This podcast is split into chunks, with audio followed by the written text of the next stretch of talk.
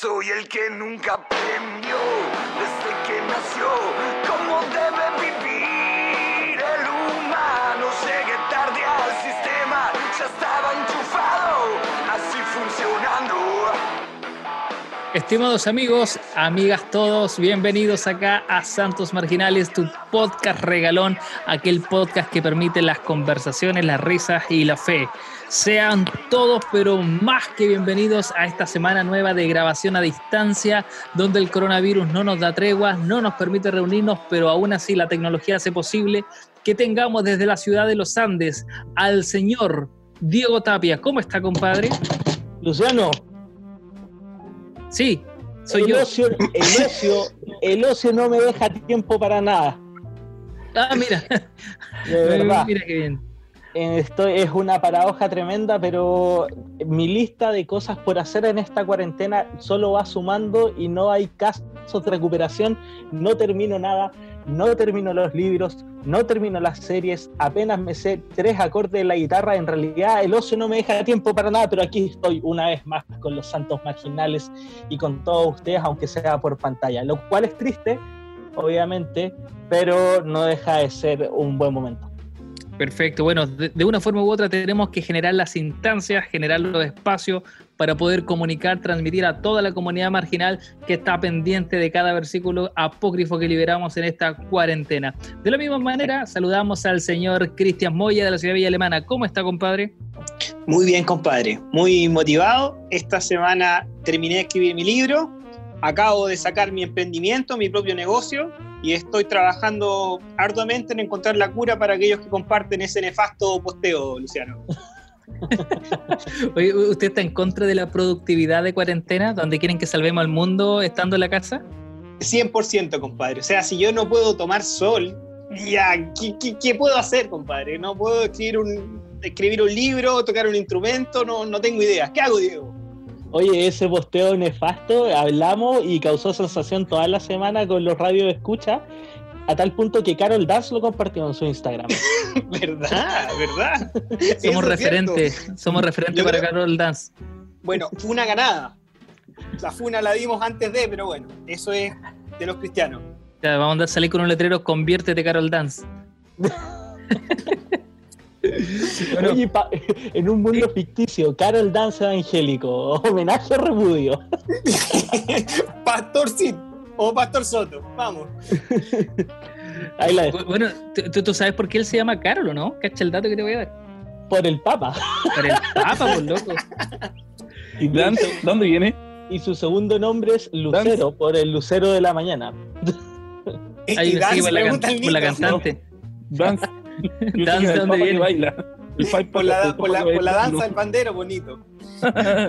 Bueno, ya lo escucharon ahí a distancia, se escucha la voz de uno de los más marginales, yo diría más marginal que Santo, ayudante jornal. ¿Cómo va, compadre, por allá?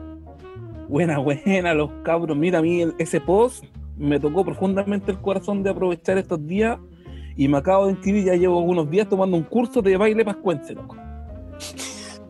Baile vascuense, mira. Baile ¿Y qué- pascuense, sí. ¿Y, y, y en qué hay destacado más? En el joco. ¿Debe ser, primo el jaca o no? es como el jaca, pero este se llama joco que es un baile pascuense. Entonces estoy como nivel usuario, ¿cachai? Y estoy avanzando ya para quiero llegar a ser profesional y poder pegarme un baile pascuense que ha sido mi sueño y estoy aprovechando estos momentos de cuarentena tal cual dice los posts. Así que Yo lo único que espero es que alguien saque un pantallazo para que vean cómo el Nito está literalmente varado en una isla porque no sabe sacar el fondo virtual de Zoom. Oye, ya les conté porque yo tuve una reunión de trabajo y, y todo así súper formal y mi fondo ya con una playa, una palmera y todo así súper formal en sus casas y, y yo no podía cambiar el fondo. Notable. ponte Y la postura, está acostado en la playa. Sí, sí, loco. De, de hecho, ni te veí, se ve tu frente. Sí, Ya, pues. ya, bonito. Qué terrible. Bueno, y también damos la bienvenida al sonidista cesante que tenemos acá en Santos Marginales, el señor Esteban Oyerson. ¿Cómo está, compadre? Muy bien, ¿cómo está todo acá? Oye, terminé de ver Harry Potter, compadre.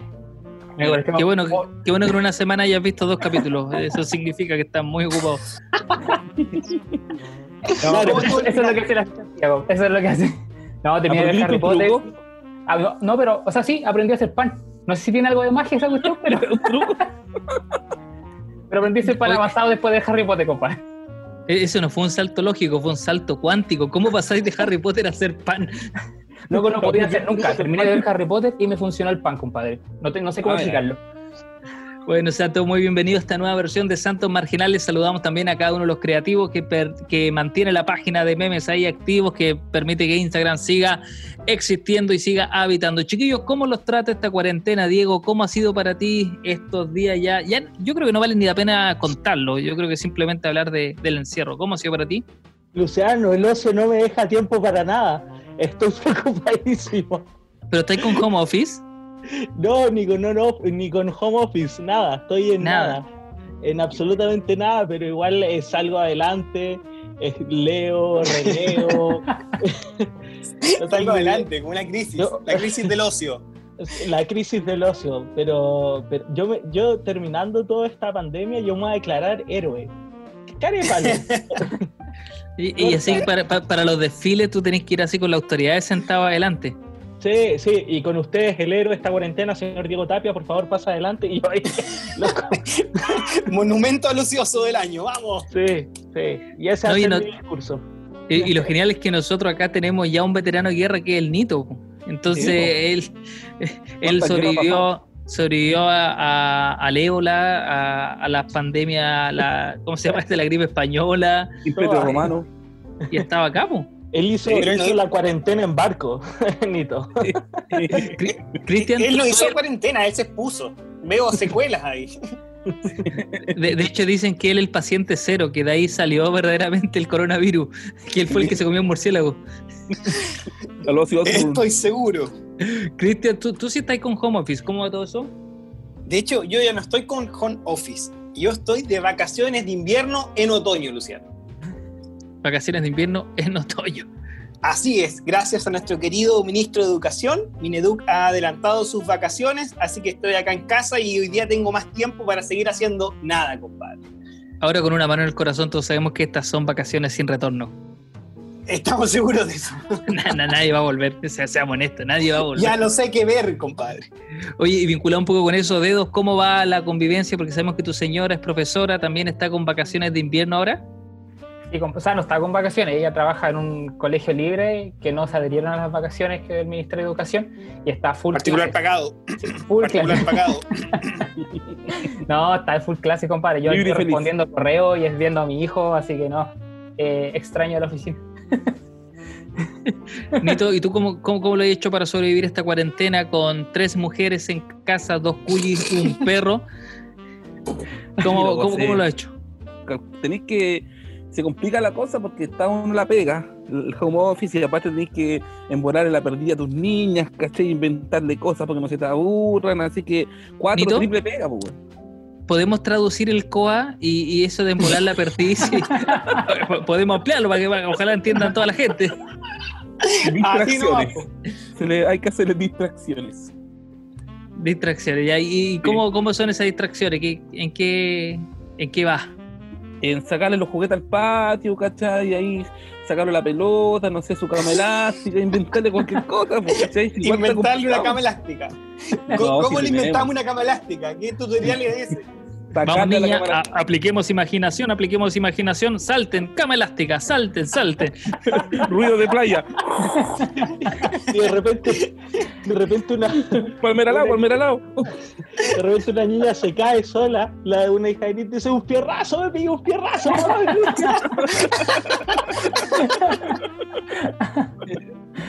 Papá, eso es una cerveza, imaginación, es un jugo, es un jugo. Eh, bueno, No se esfuerza mucho, ayudante. no, no, no, no, él, él deja, eh, al igual como vemos su fondo virtual, él deja que la corriente lo lleve nomás, que, que el mar ahí... Yo pongo una vela que el viento me direccione, compadre. Qué notable. Es un- filósofo. Eso podría haber ido al final eh, de reflexión. Sí. Paulo Coelho quisiera una reflexión así, por lo Me la pidió, le dije que no al cochino. Claro. El cochino. La clave de la vida es poner una vela y dejar que el viento te lleve. Amén. Delante del jornal. Damos una gloria a Dios. Bueno, cabros, ya todos presentados, todos listos y dispuestos en sus posiciones, listo para arrancar, a punto de comenzar una nueva versión de Santos Marginales, el Apócrifo.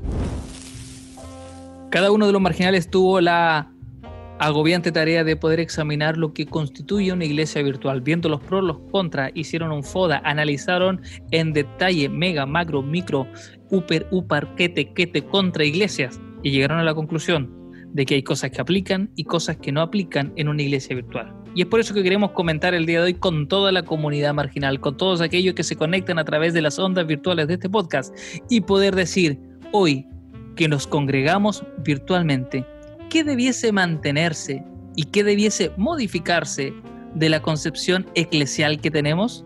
Abrimos el debate con el gran Diego Tapia. Que, me acordaba cuando estaba haciendo la intro, qué aburrida era ese ramo en, el, en la Universidad de Metodología e Investigación, con los FODA, con el inductivo, deductivo, qué desastre. Este año 2020 se parece a esa clase, Luciano, de Metodología e Investigación, un desastre. Ahora, lo, lo notable era que tú pasabas metodología quanti y quali. Sí. Eh, y, y finalmente como que había un momento en donde las dos convergían porque no podía ser un estudio quali que no tenga una característica quanti, no podía ser un estudio que sea quanti sin una perspectiva quali y finalmente es como enseñen todo de una. eso se llama, eso se llama robo de créditos universitarios, un Claro. tema que no estamos preparados para hablar en este podcast, pero algún día lo vamos a tocar. Tal cual, compadre, carreras de cinco años que debiesen durar no más allá de seis semestres. Pero en fin, compadre, Aplica Cuénteme. totalmente, aplica totalmente y algo que hasta yo me he sorprendido, la disciplina horaria. Yo creo que cuando hay algún live en, de, de algún servicio o de algún live, por ejemplo los que tenemos en Santos Marginales, ponemos una hora, ocho en punto y ocho en punto, ¡pum! Todos. Y eso en la vida real, gente, no sucede en la iglesia. En la iglesia citamos a las 8 para que comience a las ocho y media para que a las, de las 9 puedan llegar. Sí, de hecho, de hecho yo, yo- tengo, digamos, la, la confianza y la tranquilidad de que va a haber personas conectadas o esperando porque tú también preparas de una forma diferente y sobre todo porque no hay excusa, porque ¿qué te van a decir? No, pastor, Claro. atrasé. no, si estás en tu casa aquí. Claro, eh, pero eso a mí aplica 100% y que tenemos que traspasarlo cuando pasa toda esta eh, pandemia, la sana disciplina horaria de, de entregar un servicio y ofrendar también este tiempo justo y exacto. Si es a las 8, compadre, a las 8 partimos. Cristian, y desde tu perspectiva, ¿cómo vemos eh, esta iglesia virtual manteniendo algunos paradigmas, colocando algunos nuevos? ¿Qué, aplica y qué no aplica eh, en el caso tuyo? En el caso mío igual ha cambiado bastante, o sea, sigo sintiendo el sentido de cuerpo, que es redundante, pero a la vez hay ciertas cosas que han cambiado. Como por ejemplo, antes gritaba amén en el servicio cuando algo era así como interesante fuego, ahora corazón, me gusta, eh, me encanta. Un sticker sí es chistoso, no sé. Eh, antes iba rapidito en el servicio comiéndome un pancito en el auto, tomando desayuno para llegar al servicio. Ahora hago el desayuno mientras veo el servicio. Antes me paraba a aplaudir forzosamente en las canciones de júbilo, ahora ocupo el júbilo para hacer el aseo antes que comience la prédica. Entonces ha ido variando un poquito, pero también me aprovecho, me aprovecho positivamente de estos cambios de la iglesia virtual, Luciano. Oye, Cristian, ¿es verdad que, que tenéis que ver tú por lo menos unas cinco iglesias virtuales para poder quedarte tranquilo? Como que tenéis que hacer zapping, ya que no podéis recorrer templo, tenéis que hacer zapping ahí virtual. Estoy inaugurando el Netflix cristiano. Yo estoy categorizando la iglesia por estilo, por congregación, por creyente luteriana o no, así que estoy en eso. Eso he trabajado en mi, mi cuarentena, compadre. Buenísimo, Diego. Yo, yo pensé que la estaba categorizando por drama, comedia, acción. Y, y allá vamos para allá. Pastor Soto está en comedia, pero Oye. estoy ahí debatiendo. Oye, ama- oye, amarguísimo comentario el de Cristian. No sé, "Ah, forzosamente me obligan en la alabanza a aplaudir. Loco, para tu amargura, compadre. Vos sos la cura para la diabetes con tu amargura. Nito, Ah. Nito, cuando, cuando quiera hable, güey. Estamos en un podcast, estamos en un podcast. ¿Se, se- se acuerda que, que estamos grabando esto? Ya, mira. Yo opino, ¿qué opino? Que mm, que con todo este tema de las redes sociales, lo que me gusta y que espero que se siga manteniendo, que a pesar de la tecnología y todo, se siga manteniendo como la- el concepto de comunidad de iglesia, ¿cachai? En el sentido de que cuando tú haces un live o grabas un culto, ya está el concepto de poder integrar a los hermanos, ya sea quizá no físicamente, ¿cachai? Pero sí está el concepto de reunirnos, ya sea atrás de una pantalla, tras un celular, entonces veo los beneficios de la tecnología hoy con respecto al seguir creando comunidad, ¿cachai? Y eso yo creo que aplica totalmente y que la iglesia lo ha llevado de buena forma, creo. Perfecto. Dedos, ¿qué, ¿cómo lo ves tú? ¿Qué, qué aplica, qué no aplica de lo que era antes, lo que tenemos ahora? Mira, yo creo que es muy utópico, sí, pero yo creo que en la teleiglesia, yo creo que cada uno que hace un servicio puede, o, al- menos la, la mayoría puede adaptarlo a este formato virtual. O sea, un ejemplo concreto, no sé, pues hasta la misma persona que te recibía así con el fuerte abrazo en la entrada de la iglesia, quizá ahora no le puede dar un abrazo, pero quizá antes que empiece el culto de, de manera online te puede mandar un mensaje de bienvenida en amor e invitarte para que te conectes. No sé, pero yo creo que todo se puede adaptar acorde a, a lo que está pasando. Eh, un poco lo que plantea acá Dedo, y te doy la palabra, Cristian. eh, ¿que- que- ¿Hasta qué punto o hemos adaptado a lo virtual o simplemente estamos replicando a través de una pantalla lo que hacíamos eh, antes? O sea, Tal cual. o sea es, es- es buena, buena comparación. Yo creo que falta un poco de adaptación. A mí me, siento que, que falta un poco más de adaptación viendo cómo lo tomáis tú, porque claro, hemos replicado ciertas cosas de la iglesia, pero todavía no hay un cambio quizás considerable acorde a la realidad virtual que estamos teniendo. Eh, no veo como una evolución virtual de la iglesia. Siento una iglesia que era presencial, ahora está online, pero es la misma iglesia. ¿Sí? ¿Tú lo ves así, Cristian? O sea, me, me cuestiono, eh, a corto plazo está bien, estamos tratando de replicar nuestro servicio porque vivimos en la esperanza eterna que esto va a pasar. Y en algún momento vamos a recuperar nuestros templos y nuestra vida va a volver a la normalidad. Pero, ¿qué pasa si esto fuera a largo plazo? ¿Cuándo y cómo hacemos comunidad? O sea, por solo ver el servicio online, estoy haciendo comunidad o vida de cuerpo con mi iglesia. De pronto estoy viendo Zapping, estoy en YouTube buscando algún video y ¡pam! Dante Gebel está transmitiendo en vivo. Por ver ese servicio ya soy de la iglesia de Dante Gebel, porque antes era más fácil, como no, yo asisto a tal iglesia. Ahora puedo hacer un paseo por distintos servicios y no necesariamente soy parte de esa vida de cuerpo o de ese cuerpo, de esa iglesia. Nito, ¿cómo lo ves tú?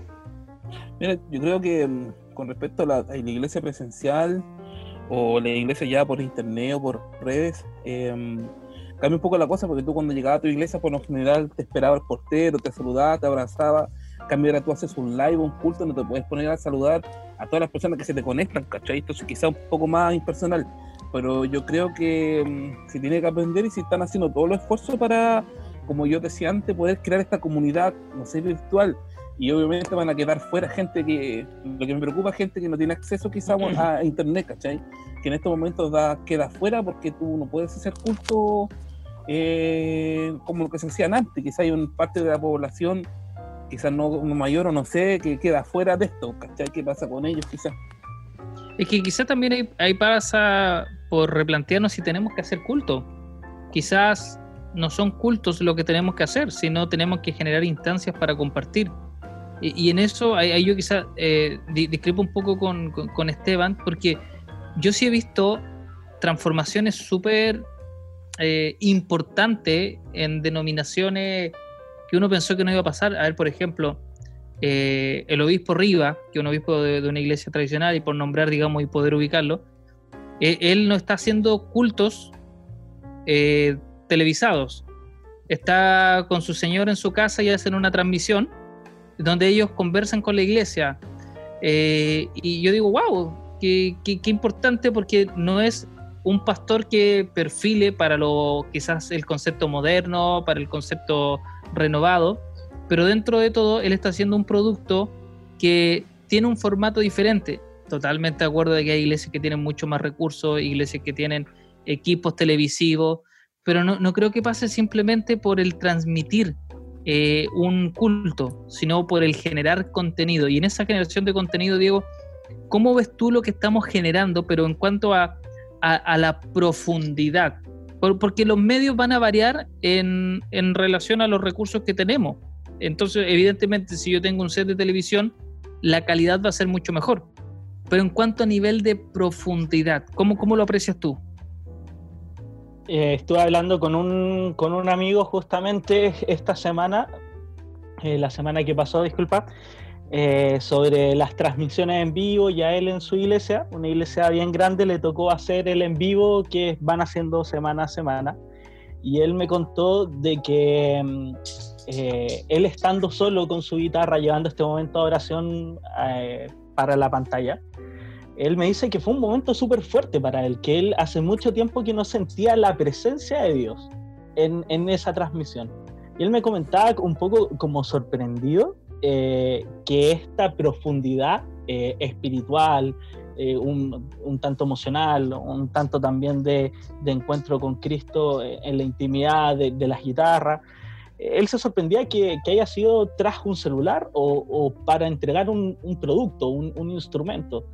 Entonces, eh, eso por un lado, como el tema de la profundidad. Ahora, ¿qué es lo que entendemos como profundidad, como la entrega de un mensaje? Es súper complejo, porque para algunos puede ser quizá una transmisión con mucha palabra, con mucho contenido, con mucha teología, con mucha hermenéutica, etc. Ahora, no sé, un especial de escatología justo en este tiempo, y esto, eso quizás es profundo, pero también por otro lado, para mi amigo, el, ese encuentro con Dios en la alabanza también fue profundo. Yo creo que la discusión en este momento se está llevando a como, y ojalá que no se caiga, y es algo que Esteban decía en su, en su momento en, en algún live que, que, tuvimos en Instagram, ojo también con copiar, ojo con, con, lo que nosotros entendemos como profundidad, o, o qué es lo que nosotros entendemos. Ah, si él hizo su live en un living, nosotros hagámoslo en un living mucho mejor ah, si lo hizo acompañado de sus hijos. ¿por qué no metemos a todos los hijos? Entonces, ojo con eso. Pero yo creo, Luciano, que la discusión de la profundidad también yo creo que es bastante, pasa mucho por la intimidad de la iglesia y también qué es lo que entendemos como, como profundidad y qué difícil también ahora esto con una pantalla. Y dentro de esa perspectiva de, de lo que estamos produciendo, ¿para qué nosotros producimos lo que producimos? Eh, tiene la finalidad, y lo, planteo acá para Cristian, ¿tiene la finalidad de poder llegar a nuestra congregación o es una forma de nosotros poder hablar de nuestra iglesia hacia otros? ¿Hacia quién está dirigido verdaderamente? ¿Quién es el público objetivo de lo que se está produciendo? No digo de lo que produce cada iglesia en particular, sino de lo que se está produciendo y vemos nosotros en redes sociales. Wow, wow, wow. Qué difícil pregunta, Luciano. No, no, no sabría responderte la verdad.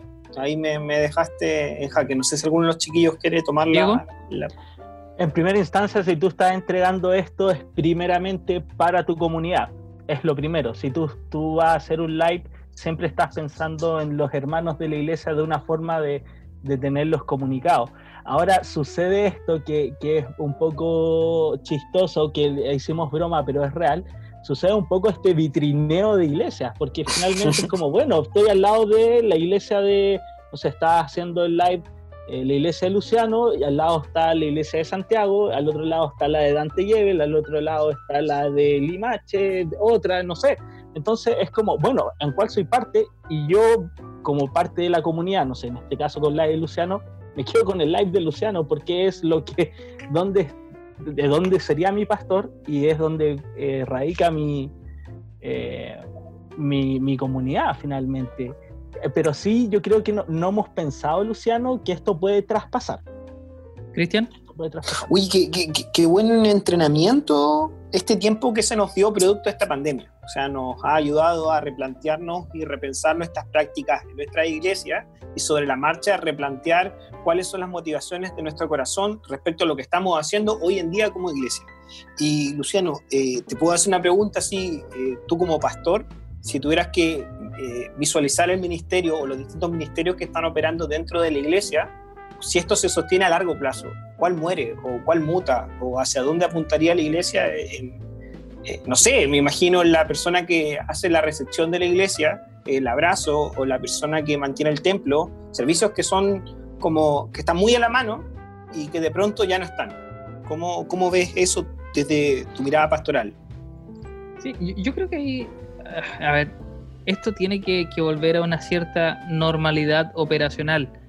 Eh, yo creo que sí vamos a tener hermanos que te reciban en la iglesia, sí vamos a tener eh, gente que haga el aseo, vamos a tener ujieres, yo, yo creo que eso se mantiene. Lo que yo veo más complejo post-COVID y todo el tema es el sincretismo religioso que se va a generar, porque finalmente hoy día tus ovejas están viendo la transmisión en vivo de una iglesia que quizás antes por tiempo no veía, pero que tiene una doctrina diametralmente opuesta a la tuya. Eh, ¿Y tú cómo filtras eso? Entonces, yo creo que a nivel teológico se nos viene una iglesia con un desafío mucho más power y, y creo, y esto digamos ya es casi una, una declaración de, de, intenciones, creo que la iglesia que viene va a ser distinta en forma y en fondo. Por ejemplo, eh, yo transmito los cultos, pero desde una perspectiva cerrada. No, no los subo a live, los lo comparto por un grupo de WhatsApp a la iglesia. Eh, y esta semana me pidieron si lo podíamos abrir a otro tipo de transmisión y lo colgamos en Instagram. Pero mi congregación, que son aproximadamente 12 familias, eh, esa es la iglesia, eh, significa que yo debiese tener 12 reproducciones del de culto y en YouTube salen 160 reproducciones. Eh, entonces me doy cuenta de que la iglesia llegó a lugares que no estaba llegando. Mm. Y cuando pase este tema, vamos a tener, y aquí le, le planteo un poco a Esteban la pregunta, vamos a tener una demanda de servicios de iglesias que antes no teníamos, porque va a haber personas que no van a llegar al templo, pero van a seguir demandando la transmisión que tú estás haciendo. Entonces lo veo, y no sé Esteban si lo ves tú como un viaje sin retorno de lo que está pasando. O sea, a pesar de, todo el, el, contexto al que estamos viviendo, eh, en sí llegó en un buen momento a nivel de, tecnología no sé, pues si un contraste, no sé, a nivel musical, por ejemplo, eh, antes eh, sacar una canción, por ejemplo, te costaba mucho dinero porque tenías que participar en un estudio. No sé, pues, transmitir un mensaje en vivo tenías que estar en un canal de televisión.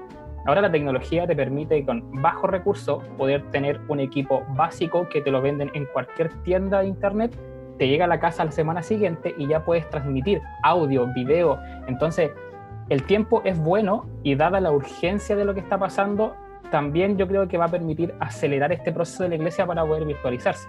Y no digo sobre de el... Dime.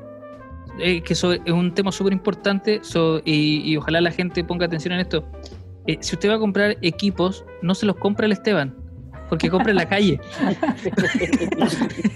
Los peores cables que hemos probado en la vida. Yo, yo, trabajando mi emprendimiento en esta cuarentena, acaba de morir. Acaba de... ¿Tú, ¿Tú, crees, Esteban, que, que, que, ya estamos, digamos, en un punto sin retorno en el cuanto de equipamiento tecnológico? Es decir, la iglesia post-COVID van a tener que pensar no solo en invertir en infraestructura, digamos, o estructura física, sino también una infraestructura eh, a nivel digital? Sí, totalmente. Y los servicios no va a ser ni uno ni lo otro, ni lo tradicional ni lo moderno. Yo creo que van a haber servicios complementarios. O sea, van a estar estos servicios desde la iglesia más tradicional y se van a complementar y sumar estos servicios que tienen que ver con el modernismo y la tecnología. Nito, una consulta, y yo creo que tú, tú podías abordar bien esto, porque eh, creo que tenemos, estamos generando mucho contenido. Eh, este podcast también es respuesta a eso. Tenemos eh, conversaciones, tenemos videos, entrevistas. Pero los niños, ¿qué están consumiendo? ¿Qué, producto para niños hay tú como papá eh, que tú puedas reconocer como cristiano? Yo hasta el momento no, no he ningún producto como cristiano que se le pueda presentar a los niños.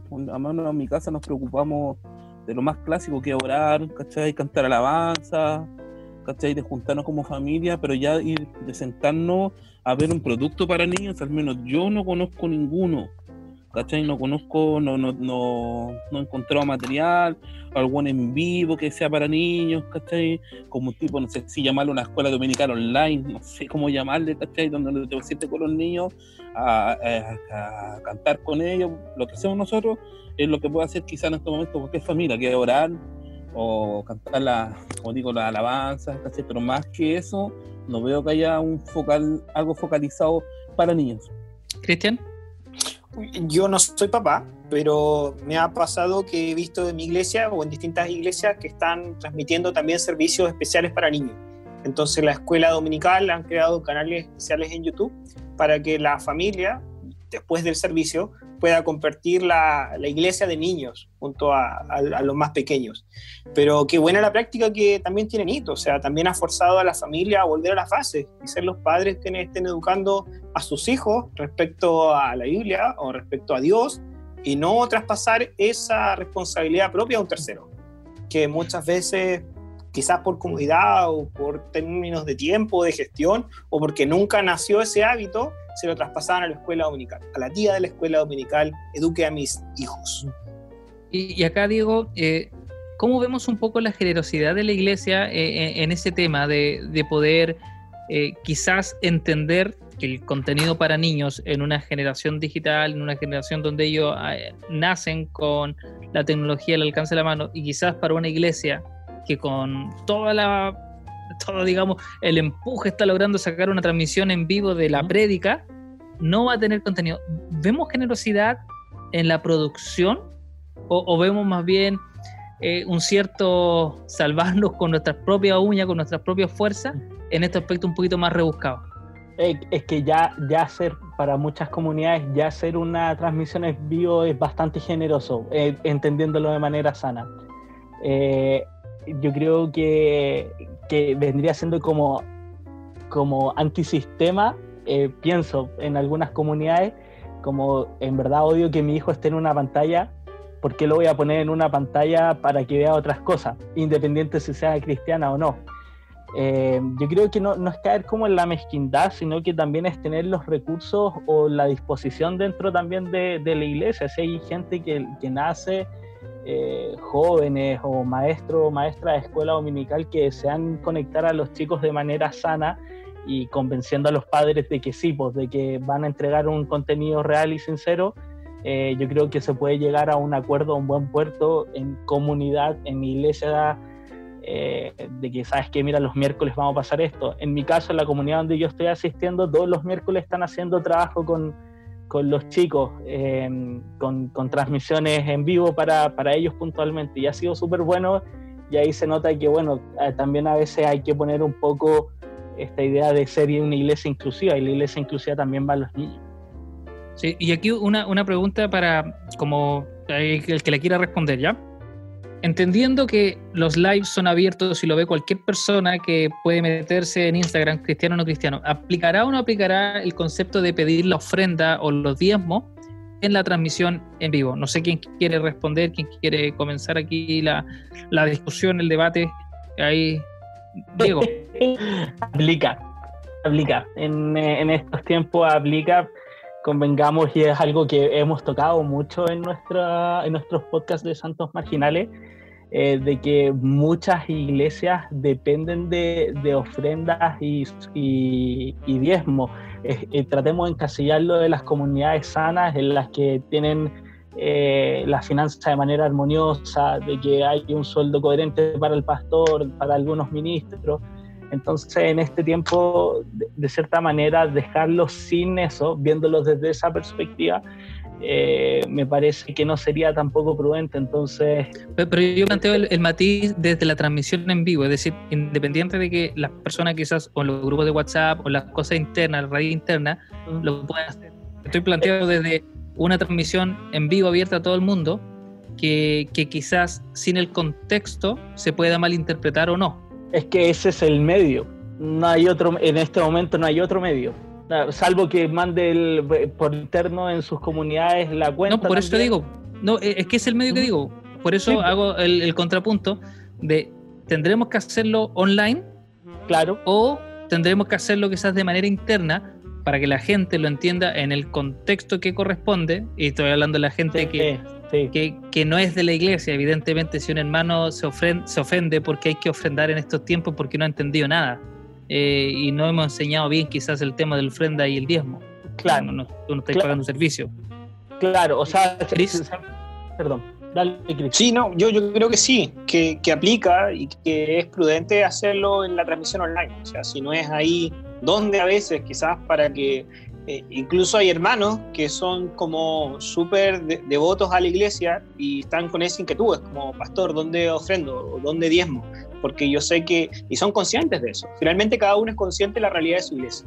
Y uno también es consciente también que si esa iglesia eh, depende o no de ese diezmo muchas veces. Y yo digo que sí. Ahora es súper curioso el hacerlo en la transmisión online. Ayer, eh, mera casualidad, así estaba en YouTube y salía el en vivo de Cash Luna. Y fue como, ok, vamos a ver en qué está este loco. Pincho y está cerrando como su sermón y dice, bueno, y es por eso que Jesús resucitó. Y fue como, wow, el sermón de Semana Santa, bien bacán. Y la tumba está vacía, por eso te invito a pon tu ofrenda en este momento en la mano, y si vas a hacer transferencia también ponla en la mano, y es como, wow, ya, es como, que esa, esa transmisión es súper violenta. E, e, eso no aplica, pero si hay que hacerlo en el servicio, es como, o sea, en la transmisión online, ¿por qué no? De esa forma no, pero ¿por qué no hacerlo? Ya, eh, Dedos, ¿qué, qué piensas tú? yo voy un poco con lo que estáis diciendo tú, Luciano, respecto, o sea, yo voy por el tema de la ofrenda y el diezmo sí o sí, pero, pero de una forma privada con el mensaje que es acorde a tu iglesia. ¿Por qué? ¿Qué pasa si, no sé, me imagino en un live de Instagram alguien comunicando y que de repente empieza a pedir ofrenda? Y, compadre, las redes se prestan para mucho, o sea, ¿qué pasa si de repente se levanta algún tipo de influencer, por ejemplo, o un gran comunicador que la verdad no aporta nada y ocupa estas prácticas y al final termina dando una peor imagen, ¿cachai? Y Nito, ¿qué, ¿qué, piensas tú con este tema de, de la ofrenda, los tiempos, pedirlo o no en la transmisión online? Eh, yo creo que no online, no en vivo, sí manejar de una forma interna. Ahora también me, me llego a pensar qué pasará si tu pastor o tu iglesia no genera nada. Pues tú decimos, que chiquillo empezó la cuarentena y abrimos en septiembre. Mm. ¿Cachai? Si tú pues, simplemente dices que no puedo generar no puedo generar ningún producto, ningún tipo de nada, y abrimos en septiembre, pero igual tienen que diezmar como, o sea, no es que uno esté diezmando por el culto, ¿cachai? Pero como, ¿qué sensación le daría? No sé si me explico, ¿qué sensación le daría al hermano? Eh. Sí, ¿y qué, piensas tú, Diego, de, esa perspectiva que plantea Anito?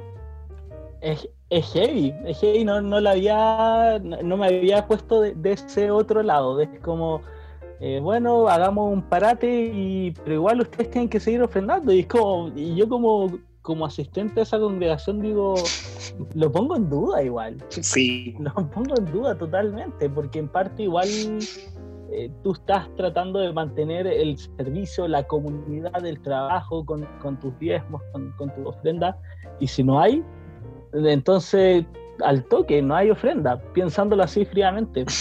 buen punto, buen punto, Nito. Ahora, igual es curioso, eh, enmarcando un poco la ofrenda dentro de, una perspectiva cúltica. Por ejemplo, eh, y acá no, tenemos, como nunca, no tenemos por qué estar todos de acuerdo. Eh, mm. Pero yo, ponte tú los retiros espirituales, yo no cobro ofrenda, no pido ofrenda, no tomo ofrenda nunca. Porque no es parte de la liturgia cuando uno estudia liturgia, uno comprende mm. que la entrega de ofrenda es en un servicio de adoración a Dios. Eh, y dentro de ese contexto, yo entiendo la ofrenda como parte del culto. Eh, no, sé si me explico y quizás para algunos puede ser curioso y mm. decir como un tema, no, pues si todos tenemos que aportar, eh, ok, da un aporte voluntario, da un acto de amor, mm. pero el entregar nuestras ofrendas desde la perspectiva litúrgica, para mí tiene ese trasfondo. Los aportes, las donaciones, las limosnas, como quieras llamarlo tú, porque de pronto nosotros caricaturizamos ciertos conceptos, pero el dar limosna eh, no debiésemos por qué erradicarlo per se de nuestro vocabulario. Yo creo que, bueno, más allá de, hablar de tema más semántico, pero, tema. Eh, pero creo que eh, existen momentos para entregar lo que tenemos que entregar. Y acá, sin querer patentar modelo, yo creo que las ofrendas es parte del culto y se dan una ofrenda, no varias, es una parte de la liturgia porque así se entiende eh, el acto de adoración a Dios, de cantar himnos, de elevar plegarias, entregar nuestras ofrendas y diezmos en el altar y en la adoración. Ahora, insisto, es un tema más de, forma, eh, de fondo, perdón, que, que de forma. Pero, claro, llevamos a esta dimensión de que, y, quiero tocar ahora otro, otra arista, entendiendo, insisto, no, no estamos diciendo ofrenda ofrenda, estamos comentando las manifestaciones extáticas, eh, el hablar en lenguas, eh, el tener manifestaciones, eh, por llamarlo de alguna manera, espirituales, ¿son parte de esta transmisión en vivo o no debiesen ser? Que ahí nuevamente abro el debate para que lo comentemos. Insisto, no, no tratemos de cerrar el tema, sino No, reflexionar no, sobre lo mismo. Diego, No, es, es que mm, ahí yo voy a- creo que va a ser bastante rústico con mi respuesta. Eh, yo coincido, también esto lo hablamos en un par de podcasts anteriores, yo coincido de que soy partidario de no grabar eh, cuando gente está en el piso, con, con manifestaciones espirituales, porque siento que es algo recontra íntimo, es algo eh, que se da en la comunidad y la presencia de Dios cuando, bueno, hablemos de cuando de, de- de ser íntimo, me parece que es eh, eso más que una canción en, en- en ese sentido. Cuando tú tienes un encuentro con Dios, cuando tienes algún, recibes algún don, cuando tienes manifestaciones, y me parece que eso, como la palabra lo dice, me parece que tener videos de eso, tener eh, fragmentos, no, no es muy prudente desde mi punto de vista. Ahora, en estos live, donde no hay gente, eh, hay- ¿quién se va a manifestar? ¿El camarógrafo? Eh, ¿quién sa- el- no sé, el, decíamos, pongamos un niño chico, el niño chico, entonces creo que no sé si da espacio para esto, lo que estamos viendo como estos live con, con estos servicios. No, no sé si sea, Luciano, para, para hablar en lenguas, para tener sanidad, eh, encuentros con el espíritu, eh, ahí, en el lugar, en el set, en la casa, etc. perfecto. ¿Cómo lo ves tú?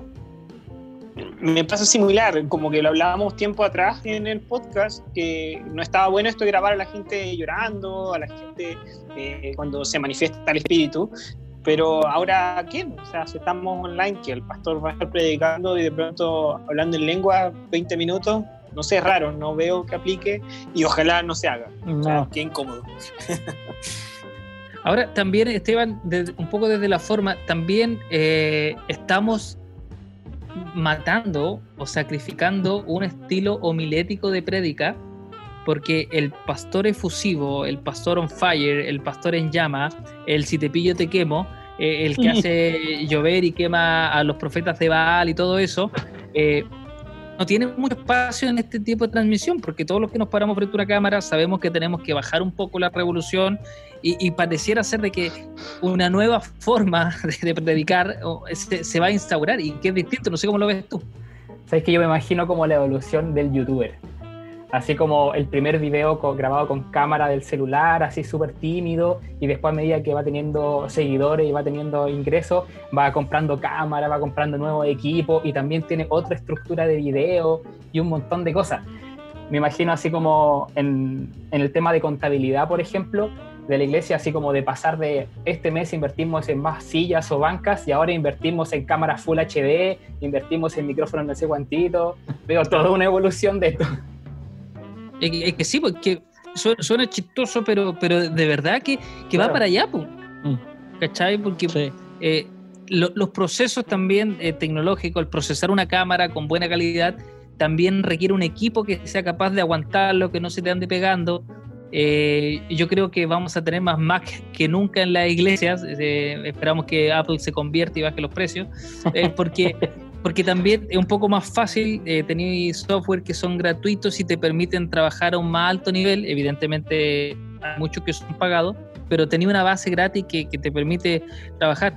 Nito, ¿cómo, cómo te imaginas tú la iglesia con toda esta experiencia? Ya, no sé, vamos a colocar una fecha imaginaria en agosto abriendo sus puertas. ¿Cómo te imagináis tú el primer culto? Eh, Juan Becerra, encargado de organizar el primer culto post-COVID. Eh, yo creo que va a estar lleno de dudas porque no vamos a saber si realmente si se puede abrazar o no, si te puedo dar la mano o no, cuánto dura el virus, ¿cachai? Entonces va a haber esa cuestión como de te abrazo o no te abrazo, ¿cachai? Te doy la mano, te doy la mano, voy con guante o dejo los guantes en la casa porque se supone que el virus acaba, pero igual queda rondando algo. Entonces yo veo eh, un temor que va a quedar por meses, loco, por meses de tanto de la parte física.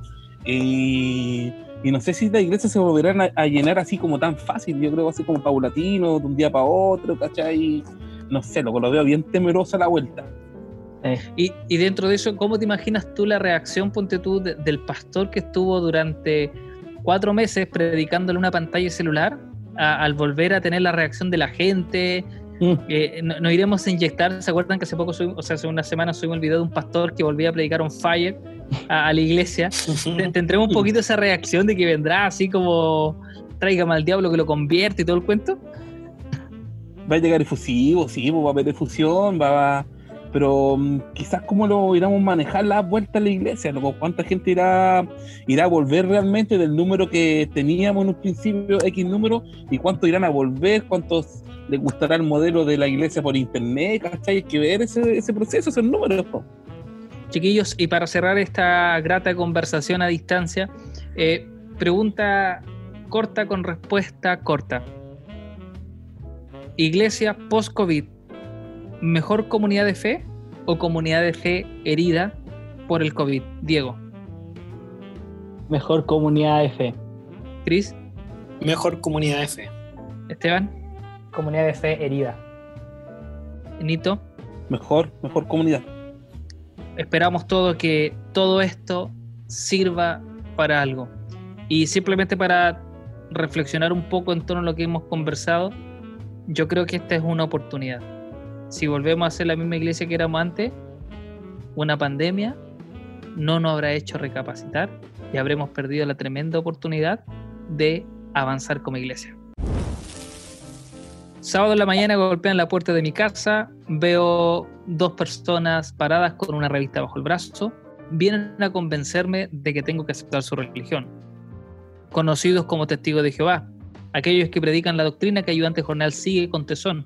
Amén. Comienzan a hablar de la Biblia, comienzan a pasearse desde Génesis, comienzan a hablar del Nuevo Testamento, hasta que llegan al último libro. Y yo dije, ese me lo sé, se llama Apocalipsis. No me dicen, ese libro se llama Revelaciones. Mi cara se cae, los miro fijamente y yo digo, me cambiaron la película. No me dice, porque este libro muestra aquellas cosas que nadie todavía ha sido capaz de conocer. Pero cuando los conozca, su vida cambiará. Y esa conversación trivial me dio para pensar y decir, santos marginales, ¿hemos tenido alguna buena revelación en este periodo de cuarentena que podamos compartir algo que haya estado siempre ahí y no nos dimos cuenta? Y ahora, sin querer queriendo, sobreviviendo al ocio que planteaba Diego, lo hemos descubierto. Dieguito, ¿qué, qué, qué se qué le ha sido revelado a usted este tiempo? Eh, eh, Una conversación trivial con los. Oye, oye, pero el, el que no peleó con un testigo de Jehová fracasó como Canuto. Oye, como, como decía César Soto, eh, que salía a cazar mormones. Claro, claro, sí. ¿Cuál maestro. Pokémon? Tú no, me pidió un testigo. Hay un meme muy bueno donde, donde entran dos, dos mormones o dos testigos y, y después al, al acto siguiente en la foto están jugando uno todos juntos, faltando para, para jugar uno. Eso me dio mucha risa, perdón. Ah, sí, no po. Eh, Nóctulo. El buen meme. Bueno, no.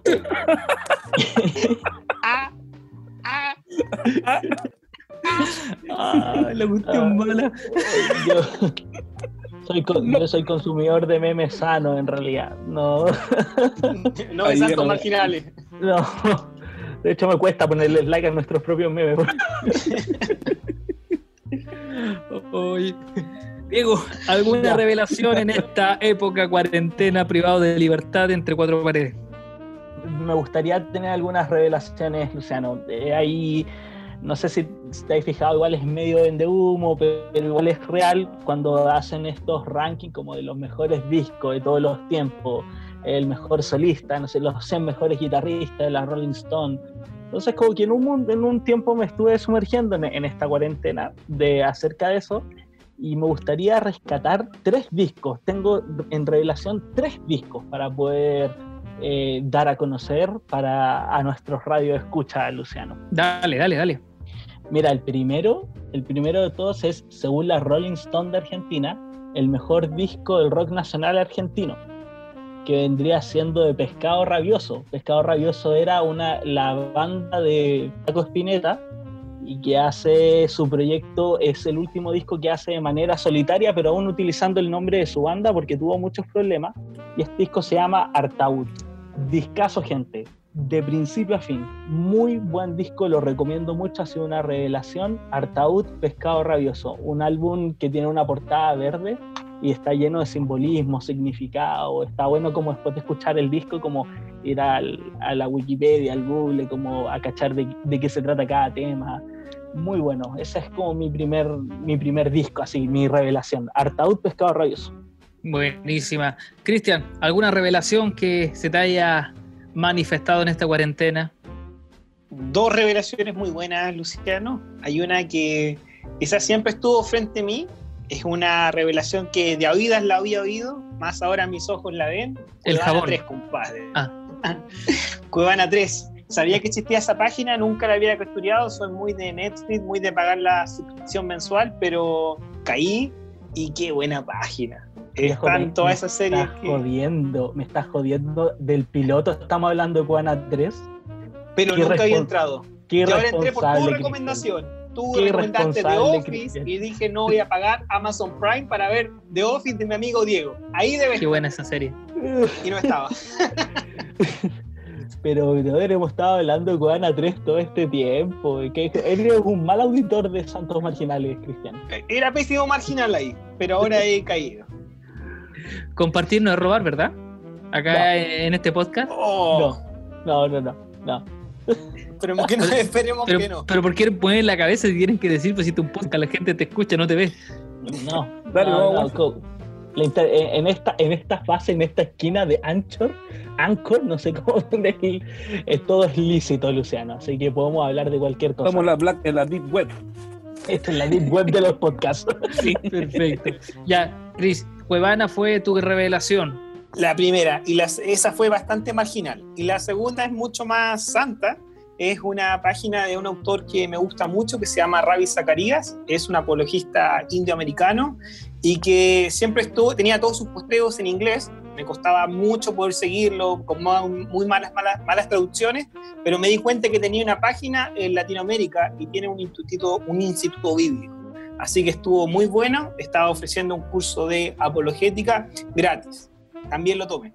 Voy a la lección 1 y la reprobé ya. Pero Perfecto. muy buena página. Y, y- voy a congelar. y ya me saltó el CAE ya cobrándome, ¿no? Nito, ¿qué revelación ha tenido usted en esta cuarentena?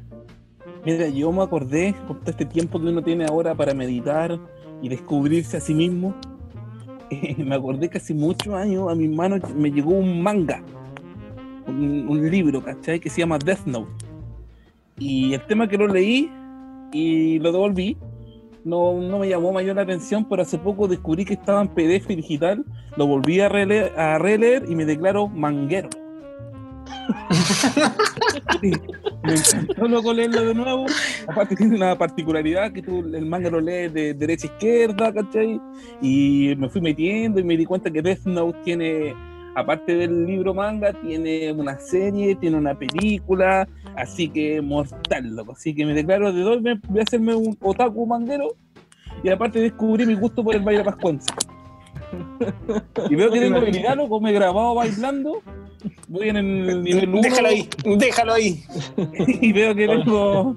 Voy bien, voy bien encaminado con mi baile pascuense. Me imagino al Nito Otaku. Ella Eh, ahora entiendo por qué hay pandemia, volcanes. Otaku No, pascuense. no, no- nos merecemos.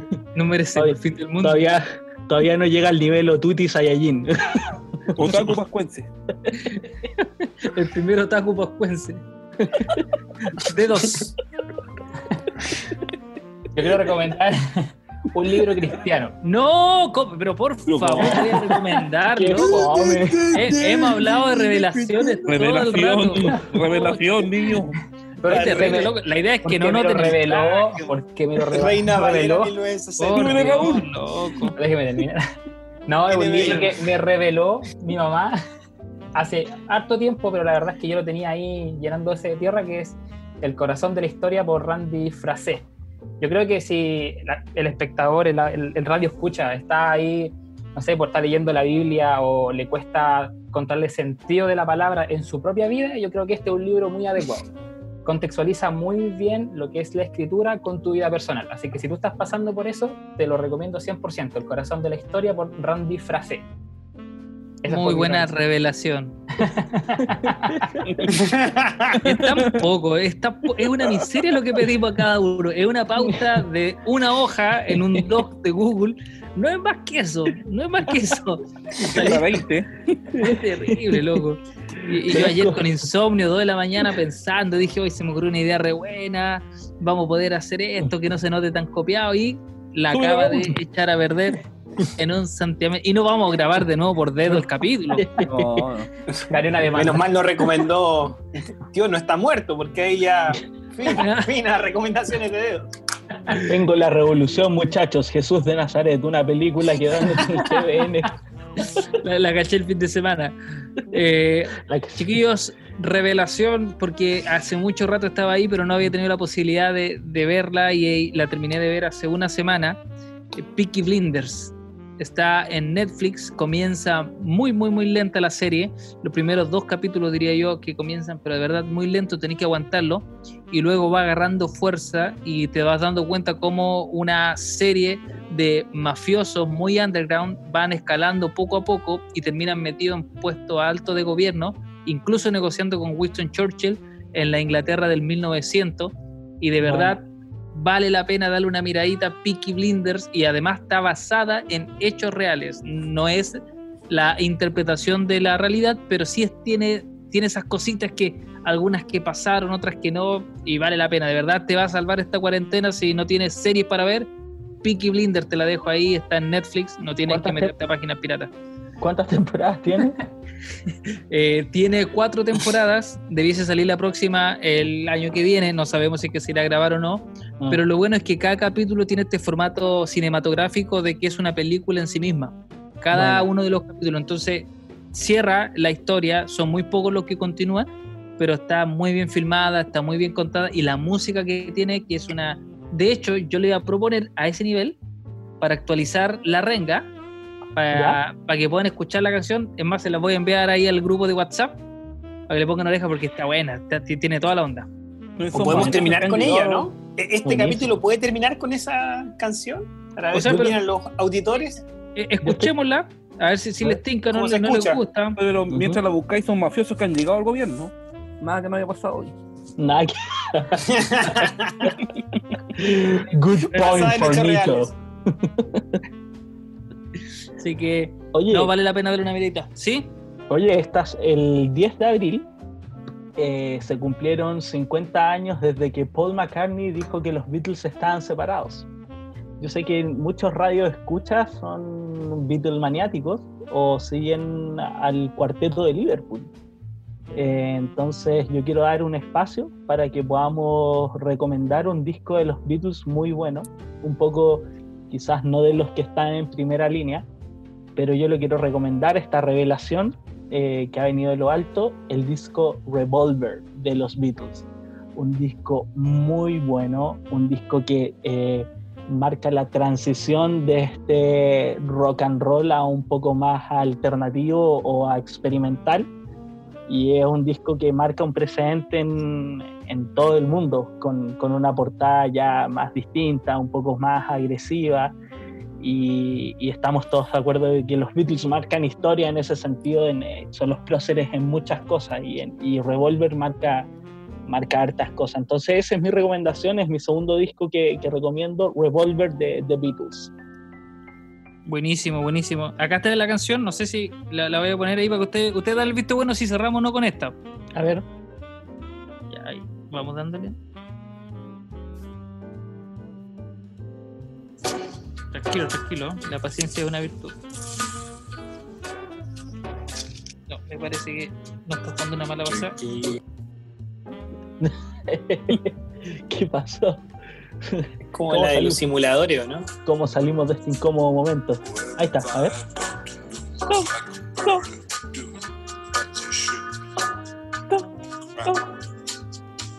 Secrets lie above fires and the humming wires. Yeah, man, you know you're never coming. Está muy buena.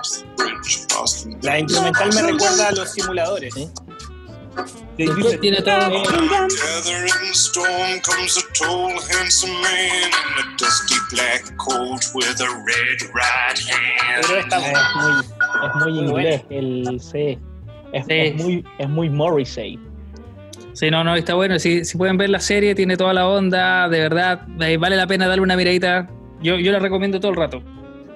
Buena, bacán, bacán. Bueno, muchachos, gracias por la revelación que ha tenido cada uno en su espacio, compartirla aquí con la gente. Y si nos tienen alguna revelación que hayan tenido en esta cuarentena, súmense a Santos Marginales, compártanla, escríbanos. ¿Qué pasó, Diego? Tengo la última revelación. Pare Háblalo. gusano. Tengo la última revelación y es algo que había prometido hace mucho tiempo. Es un disco de una Oh. fiel auditora y amiga personal también. Nuestra amiga Sayana Lana tiene en, Buenísimo. en Spotify su disco que se llama Wonder, un disco cristiano que está Hermoso. en inglés y en español. Algo totalmente distinto a lo que estamos acostumbrados como música cristiana. Eh, eh, creo que tiene temas bastante buenos y como parte de la comunidad marginal desde un principio vale la pena poder de- destacar este espacio para, para que escuchen su disco. De verdad es muy, muy, muy bueno. Muy Perfecto, ya buen lo sabemos. disco, Diego. Lo escuchamos Sí. con mi esposa cuando íbamos camino al sur. Increíble. Increíble poder escuchar ese disco. Así que Sí, tiene- tiene muy buenas buena canciones. Está muy, muy, muy bien hecho. Y además tiene su, su música en inglés entre medio, así que le da toda una onda. Vale la pena ponerle oreja. Bueno, estas fueron las revelaciones de Santos Marginales. Gente, comparta, comente y sobre todo revele lo que ha recibido usted ahí en su casita. Ya muchachos, ustedes saben lo marginal que somos, no nos da para tener la aplicación Zoom tiempo completo, así que ya nos está apareciendo el relojito que tenemos que despedirnos. Pero ¿qué te pareció, Diego, esta llamada que hemos tenido el día de hoy, compartiendo una vez más a pesar de la distancia?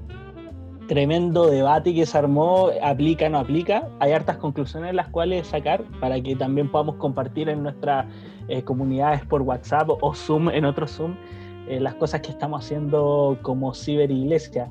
Y me gustó mucho esta sección nueva, Luciano, aunque se parece mucho a Santos Marginales Recomienda, pero esta es un poco más distinta. Eh, Sí. Ha ido mutando. puede quedar en, en la segunda temporada. La temporada que quizás cuándo vendrá. Sí, pues temporada que está congelada eh, y estamos a un paso de firmar con Spotify. Sí, sí, pero la pasé muy, la pasé muy bien, Luciano. Increíble capítulo, pero yo insisto, siempre lo digo, mucho mejor compartir y conversar con mis amigos, aunque sea por esta pantalla y teniendo a Nito con un fondo de pantalla de, de Hawái o de la isla de Pascua, ya no sé. por- Tenemos el pantallazo de eso, ¿verdad? Yo tomo la foto ahora inmediato. Hawái. No, no, no, Diego, Diego, el pastor de los millennials. Un pantallazo viejo, ¿cómo es sacar una foto al, al computador? No Oye, se va a ver nada, no se va a ver El- nada. El pastor de los millennials. Pero la versión Ah. gratuita de este programamucho puede hacer esto, ¿no? Desde tu Pero si computador el computador en que saca la- pone herramienta recorte, te sale el tiro. Acabo de quedar como un perdedor. Eso, pasa, eso pasa por burlarme. Exacto. Es el karma en su máxima expresión. Ay, ay, ay. Cristian, ¿qué, ¿qué os pareció esta llamada a distancia? Sí. Oye, estuvo tremendo. Estaba pensando de que aquí igual filosofamos bastante, sacamos reflexiones, hacemos debate. Y con el podcast original se daba que post servicio de jóvenes, adultos, comunidad de vida, lo que sea, se podían conversar estos temas. Ahora, ¿cuándo? O sea, como que quedan en la interna de quien lo escucha y no me imagino a alguien tomando apuntes y que pase la cuarentena o la pandemia y que lleguen dos veces más. Pastor, tengo todo esto que decirle. Como he estado analizando la iglesia. Ojalá prospere un poco esto, más allá de filosofar y hablar entre nosotros, fue una, una buena conversación, un buen reencuentro con amigos, como dice Diego. Es el desahogo semanal de Santos Marginales, donde tú también eres parte, no puedes escuchar, puedes sumarte a esta transmisión, compartir. Nito, ¿qué te pareció a ti esta conversa marginal? Bien, hablamos muy bonito. Creo que hoy he aprendido mucho de ustedes, a pesar de que no estamos juntos físicamente, sea por esta aplicación ZOOM, ¿cachai? Pero contento, contento porque cada día fluye más y agradecido. Muy fluido, no se escucha. amigo, ¿está bien usted? ¿Está, está bien? ¿Le pasa algo? ¿Lo, lo noto mal? ¿Por qué? ¿No, te- no veis que estoy en la playa luego? ¿Cómo estás mal? No, no Pero sé, habláis yo- como, como estar en la pasta más que en la playa. Claro, está, está con bajón, amigo. Está- No, no, ¿Qué, qué hongos? La pálida. no, dije el hongo. Muy mala buena. Muy buena buena.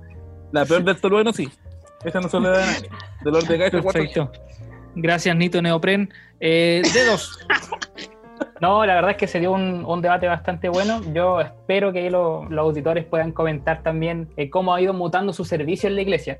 Yo creo que también ahí podemos sacar muchas ideas entre todo la- el, el cuerpo de, de la iglesia. Oye, Bueno, esa es la eh, idea, que podamos generar comunidad. Diego. Esteban, ¿cómo se llama el, el libro que El libro rupturista Recomendaciones. El, el disruptivo. cora- Mucho uno. el corazón de la historia, de Randy Frasé. El precio de la y- historia, o sea, escrito por Chun-Li. Y, y- y por casualidad ese libro en la portada tendrá una corona de espinas o algo así, similar. Algo similar. Una, Muy innovador, muy innovador. Es histórico. Eché, eché de menos la, el, nexo que hace dedos en cada capítulo de citar a nuestro amigo Camiroaga. Lo eché mucho de menos. No, no, No, lo no. escuché esta vez. Lo dejé descansar. Yo, yo lo encuentro hasta macabro. Oye, basta, basta las portadas con, con corona y espina, ¿o no? De los libros cristianos. sí. Es Dedo, lo mismo. mueve- dedo, muestra tu libro y vamos a sacar un pantallazo en este momento. A ver, sí, tal Pero cual. mira, una corona de espinas. Diego, Diego, aplica la foto, aplica la foto. por favor, hace algo. Ahí. No, muchachos, eh, invitarles, oiga, propongo pauta al aire al tiro. ¿Qué les parece si que el lunes hacemos una mini sección para conversar sobre la entrevista marginal que vamos a tener esta semana? Wow. Bien, que bien. Podamos sacar un par de ideitas en limpio. Tenemos un par de entrevistas más agendadas. Vamos a estar ahí liberando poco a poco los, los próximos, digamos, marginales que se sumarán porque cada vez más somos los marginales que estamos en redes sociales. Diego, palabras al cierre para ya despedirnos. El ocio no me deja tiempo para nada. Aguante el ocio. Chris, Voy a escribir mi segundo libro y voy a abrir un nuevo emprendimiento, gente. Nito, Mira, me han pedido harto las reflexiones, pero las reservaré para la segunda temporada, así que traigo como, no sé si llamará sección, pero se llamará Noticias que a nadie le importan, pero pueden salvar tu vida. Atento. Tres personas visitaban el Parque de la Naturaleza de Carbárceno en Cantabria y resultaron intoxicados cuando inhalaron un gas intestinal proveniente de un hipopótamo. Así que les quiero recomendar que cuando estén cerca de un hipopótamo, nunca dejen su mascarilla en la casa porque pueden estar intoxicados. Aprovechen esto del coronavirus para andar siempre, pero toda la vida, con una mascarilla. gran dato, gran dato. Sí. Oye, Sí, no, que ahora están, están- están los teólogos de las mascarillas. Pues hay gente así, oye, esa no se usa, oye, esa sí no. TNT, TNT. ¿Qué onda? Una N95. ¿Tú Es sabes dónde está. Una de las comunidades más grandes de hipopótamo en el mundo, Limache. en Colombia. Ah, ¿En si lo serio? tienen. ¿Ah? Los cuartos. Pablo Emilio Escobar pues, trajo Sí, importación de hipopótamo y luego cuando él murió se reproducieron eh, En la a, a- a los salvajes, a, a los animales, ponen. Sí, po. a los benditos po. y quedó ahí la, la- Así que yo creo que daba portada hipopótamos. Puede ser. Iba, Gracias, Nita. iba a ser un chiste muy oscuro, pero en realidad me. no Sal lo de ahí. Sí. De niño. Cacha. Abandónalo, sálvate. Dedos, salva Diego. Cortito, yo creo que si vienen pastores, youtubers, compadre. Yo creo que viene esa ola. Aunque también Ya. espero ahí que, que el Nito es el próximo youtuber de este grupo. Ya lo estoy viendo ya. Había un curita youtuber, ¿o no? De, de hecho, la mayoría de los youtubers fueron en el 2012, cabrón. Oh, estamos re viejos ya. Ahora son TikTokers. TikToker.